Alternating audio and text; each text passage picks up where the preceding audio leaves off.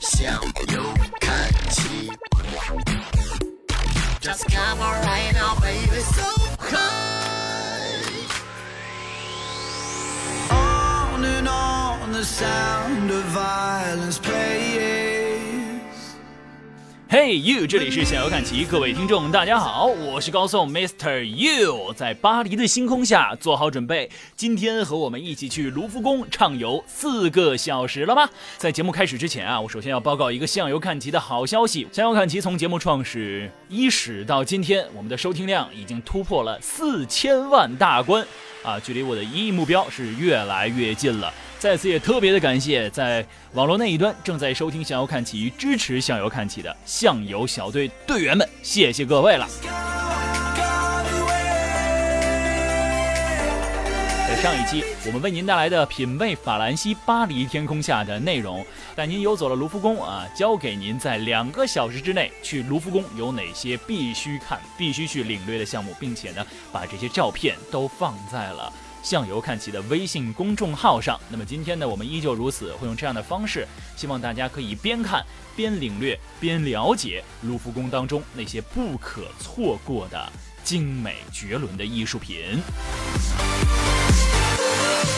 如果你在法国巴黎所待的时间足够长，那么四个小时在卢浮宫内有哪些推荐的看点呢？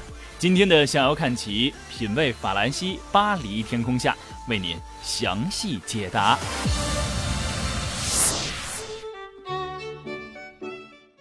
在米开朗基罗的《垂死的奴隶》旁边是卡诺瓦的《丘比特与普赛克》。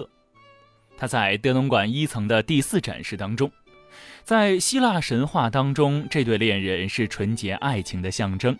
这件作品吸引人的，也正是因为它的浪漫清新的情调。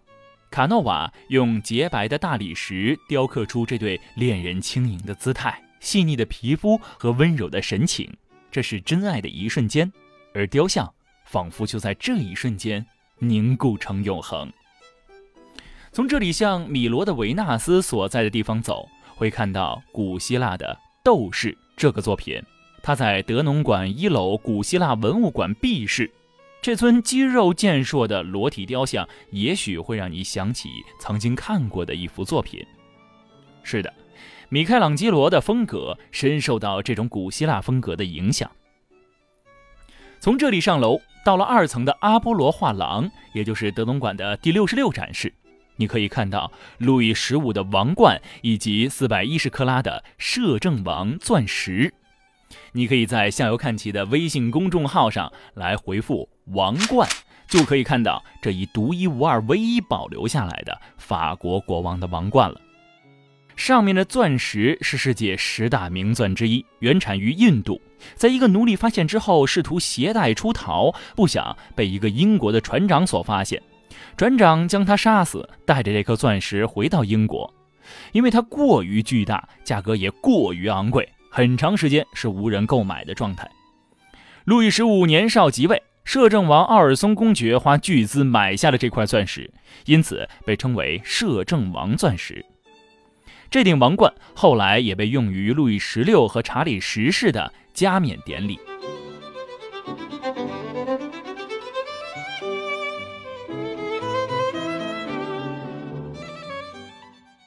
再往上走一层楼是叙利馆和黎塞留馆，是法国和北欧各国的绘画精品，非常值得花时间好好去看一看。而且啊，这里游客少很多，但是画作的品质丝毫不逊于下面的展厅。由于蓄力馆是一个四方形，你可以按照年代的顺序顺时针参观法国绘画。法国十四至十六世纪的展品并不多。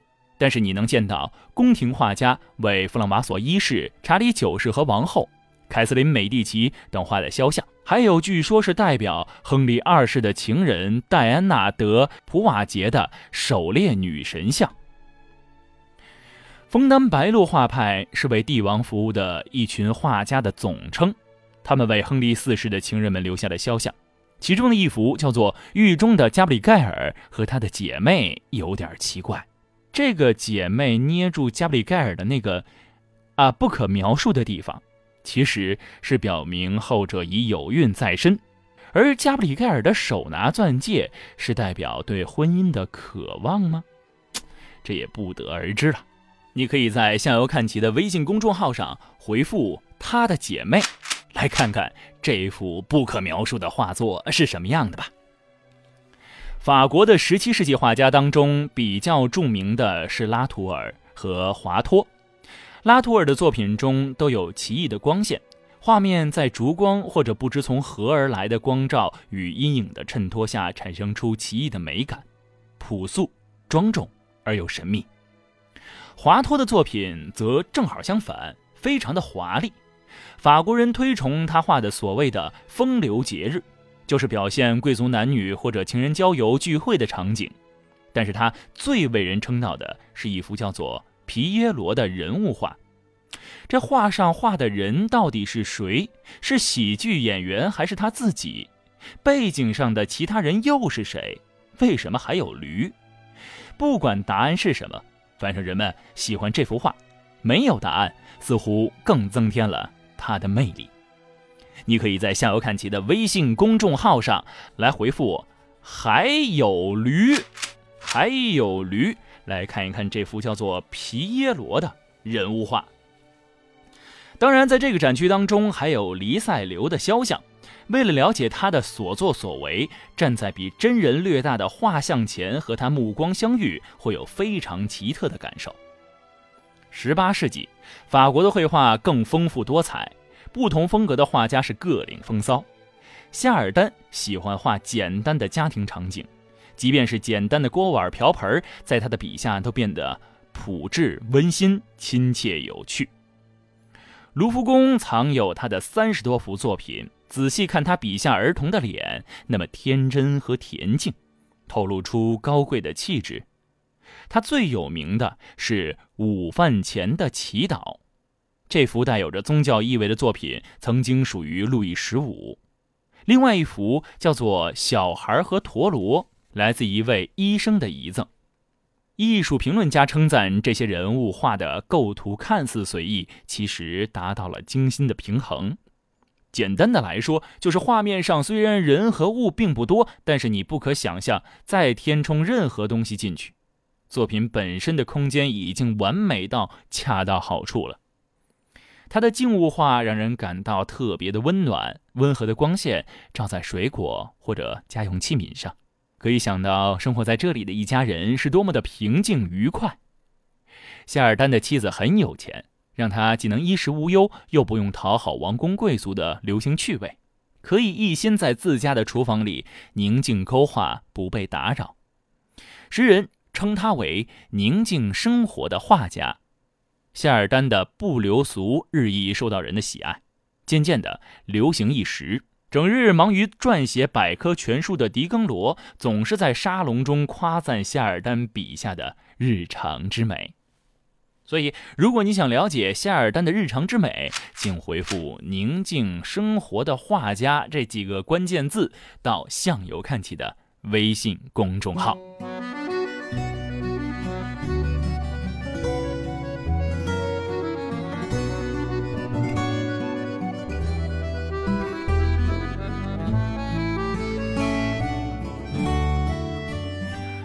普歇被称为幸运画家，因为他得到了路易十五的情人蓬巴杜夫人的赏识而占领了当时的画坛，而来自宫廷和贵族的订单源源不断，体态丰腴的侍女、华丽的贵族生活场景也是他乐于表现的。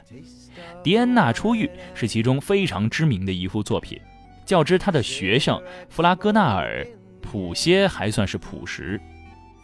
弗拉戈纳尔的画通常让人是眼花缭乱。因为他画面里都是飞动的笔触、扭曲的线条、怪异的姿态、强烈的情感，呈现出律动不安的风格。他的这种画风被认为是生命力的象征，是谋求自由的一种表达。维热勒布朗是路易十六的王后玛丽安托瓦尼特别喜欢的画家，这里有两幅他搂着可爱女儿的自画像，母亲和女儿亲情非常的动人。还有一个画家叫做安格尔，他代表了法国十八世纪古典学院画派的顶峰。她的裸女肌肤层次变化细腻，性感而不猥琐。瓦平松的玉女、大宫女、土耳其浴室也是世界著名，复制品到处都是。李维埃小姐的主人公是一名十三岁的少女，安格尔为她画了这幅肖像不久之后，这个少女就去世了。据说葬在了巴黎拉雪兹神父公墓的安格尔墓旁。最后还有一个人，他叫做科罗，他的作品也是要看的。模特方丹的回忆是法国这一时期风景画的代表作。他的著名的银灰色调使画面沉浸在朦胧的诗意和伤感当中。诗人波德莱尔说：“科罗是心灵的奇迹。”虽然他后期的作品被指责模仿明信片，但是其风景和人物画还是很受推崇的。科罗的时代横跨古典与现代的交替时期，他的很多画作展出于收藏现代作品的巴黎奥赛美术馆。绕到黎塞留馆的二层，这里有十五和十六世纪的德国馆、十六世纪的尼德兰馆、十七世纪的弗兰德斯馆、十八和十九世纪的德国绘画馆和十七世纪的荷兰馆。很值得看的大师级画家至少有丢勒、梅姆林、哈尔斯、伦勃朗、博斯、老伯吕盖尔、维米尔，他们是北方画派的代表和传承者。这里还有一个展厅。被命名为鲁本斯馆，是黎塞留馆二层的第十八展示，全是整齐的大画。仔细看，二十四幅作品的主人公只有同一个人，那就是玛丽美第奇。他是在亨利四世被刺之后，成为掌握实权的摄政者。为了装饰他的卢森堡宫，他向鲁本斯订购了这些颂扬他的画作。鲁本斯有自己的画室。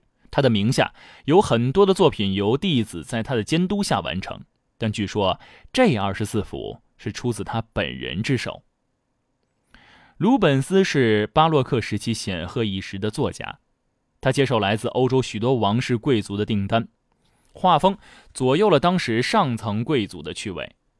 王后到达马赛被认为是其中最精彩的一幅，你可以在逍遥看齐的微信公众号上来回复“王后到达马赛”。来了解这幅画的真正样貌。当然了，很多人不喜欢这一类的阿谀奉承的作品，更不习惯鲁本斯总是借用女性的肉体来装饰其他作品。也许在绘画技巧上，鲁本斯很有一套，但因为感受不到真实和诚恳，他的画再壮观，可能也很难打动许多观画之人。虽然有特意到比利时的安特卫普拜访鲁本斯的故居。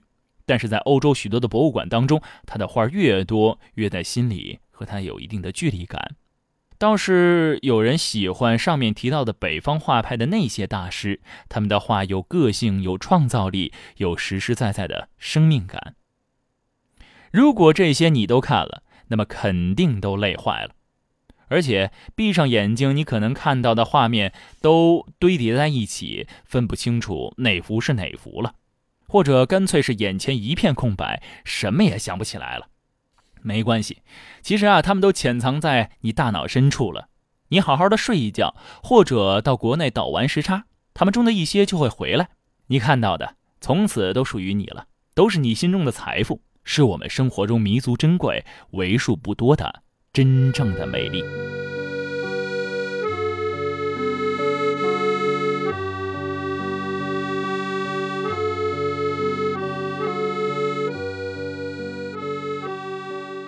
这就是人们蜂拥来到巴黎，一定要来卢浮宫的原因。这里浩如烟海的艺术品，是这个民族几百年经历经营的结果。卢浮宫代表的是对文化和艺术的珍视和热爱。法国和世界上所有的国家一样，有繁荣也有动荡。连年残酷的对外战争和内战，自然灾害带来的饥荒、贫困、疾病的蔓延、人口的剧减，以革命和自由为名的大屠杀、异族的入侵、占领等等等等。但是有些最基本的精神观念一直传承了下来，所以不管国家历经了何等的磨难，卢浮宫被保存了下来，而且藏品是逐年增加。我们参观卢浮宫，不仅是欣赏艺术品，也是沉浸在对这种文明的爱护和尊敬当中。事实上，这种气氛在巴黎、在法国、在欧洲都能感受得到。对于我们中国人来说，除了购物和品尝美味佳肴之外，这些其实是最大的收益。在生活当中，我们从小到大很少见到真正的艺术品，也很少知道什么是真正的美丽。虽然这个词我们常用，但是我们生命中缺少美丽。在欧洲听到来旅行的中国人最常说的一句话就是：“哎呀，别看了，反正咱也看不懂啊。”中国和西方长久的隔离使我们的长辈和老师不懂，我们的长辈的长辈也不懂，我们怎么会懂呢？艺术品在我们的生活当中这样的稀缺，怎么可能知道它们的好在哪里呢？当然，我们还是愿意来到卢浮宫，但是没有一个中国人到了巴黎只买东西而拒绝来卢浮宫。卢浮宫的展示图有中文版，说明每个来到这里的中国人都想尽可能的搞明白，所以法国人给我们准备了中文的。虽然法国人很傲气，但是他们也愿意和别人分享他们的荣耀。事实上，法国人非常乐于向外国人介绍他们的文化。卢浮宫和巴黎在世界有这样大的名气，和他们的宣传有很大关系。在享受了别人的好东西之后，我们知道自己有哪些可以作为我们的荣耀吗？